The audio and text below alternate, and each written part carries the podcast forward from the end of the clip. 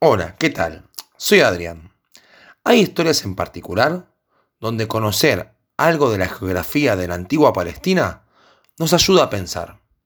Como ya venimos meditando, Jesús y sus discípulos tomaron el camino más corto, pero el que todo judío elegiría evitar para no cruzarse con un samaritano.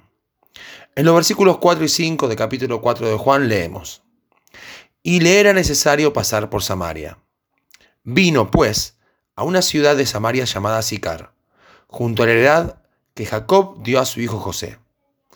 El camino que habían tomado pasaba junto al pueblo de Sicar, donde justamente se bifurcaba la carretera, yendo una rama hacia el nordeste, a Esitopolis, y la otra hacia el oeste a Nablus y luego al norte a Enganim.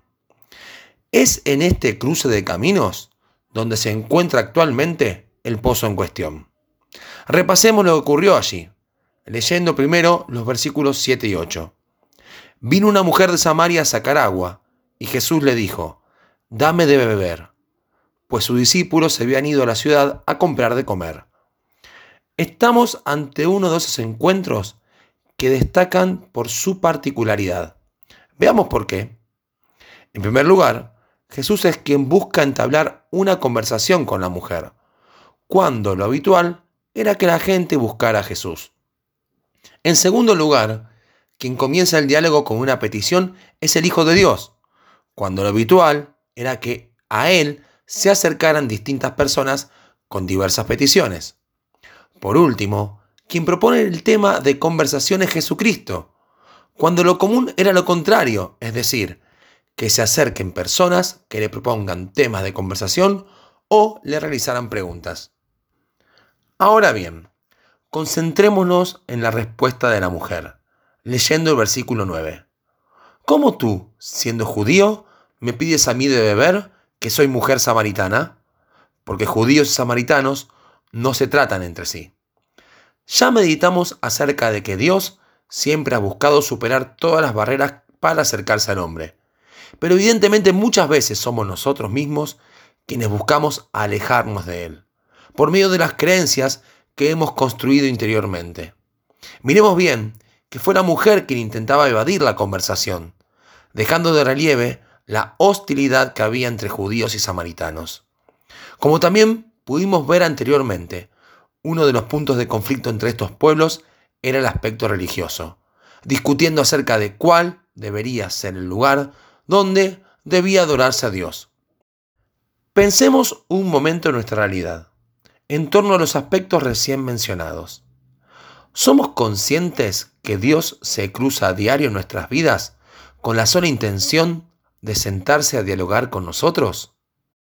Yo creo que muchas veces no nos damos cuenta de que esto es ciertamente así. Por otro lado, ¿no construimos a diario barreras religiosas para no dialogar con Él? Debemos recuperar la lucidez en nuestros corazones para entender que Jesucristo no nos ofrece una religión, sino una relación. Dios se hizo hombre con el claro propósito que leemos en 2 Corintios 5:19, que Dios estaba en Cristo reconciliando consigo al mundo, no tomándoles en cuenta a los hombres sus pecados. Allí, junto al pozo de Jacob, Dios nos está dando una clara muestra de la forma en la cual quiere vincularse con cada uno de nosotros. Y esto es reconciliándonos consigo mismo. Leamos por último los versículos 10 al 12. Respondió Jesús y le dijo, Si conocieras el don de Dios, y quién es el que te dice, dame de beber, tú le pedirías, y él te daría agua viva. La mujer le dijo, Señor, no tienes con qué sacarla, y el pozo es hondo. ¿De dónde, pues, tienes el agua de vida? ¿Acaso eres tú mayor que nuestro padre Jacob, que nos dio este pozo del cual bebieron él, sus hijos y sus ganados? Es así que ante el intento de la mujer por evadir la conversación, es Jesús quien la confronta presentando un nuevo interrogante a su corazón. Y llevando el diálogo del plano de la necesidad física al de la necesidad espiritual.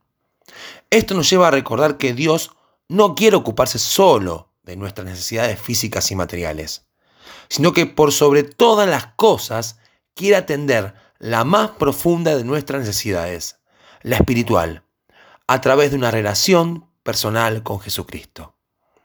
¿Conocemos verdaderamente el don de Dios y quién es el que nos lo ofrece? Puede que sigamos cuestionándonos acerca de cómo es que Dios puede saciarnos, puede llenar nuestro vacío, cuando lo que verdaderamente debiéramos preguntarnos es, ¿por qué motivo no soy yo quien le pide a Él que satisfaga mi sed? Gracias Dios por cruzarte a diario en mi camino para mantener una relación fresca contigo e insistir ante mis respuestas evasivas. Que pueda ser consciente de mi necesidad, así también de tu deseo por saciarla con tu gracia y verdad. Que el Señor nos bendiga.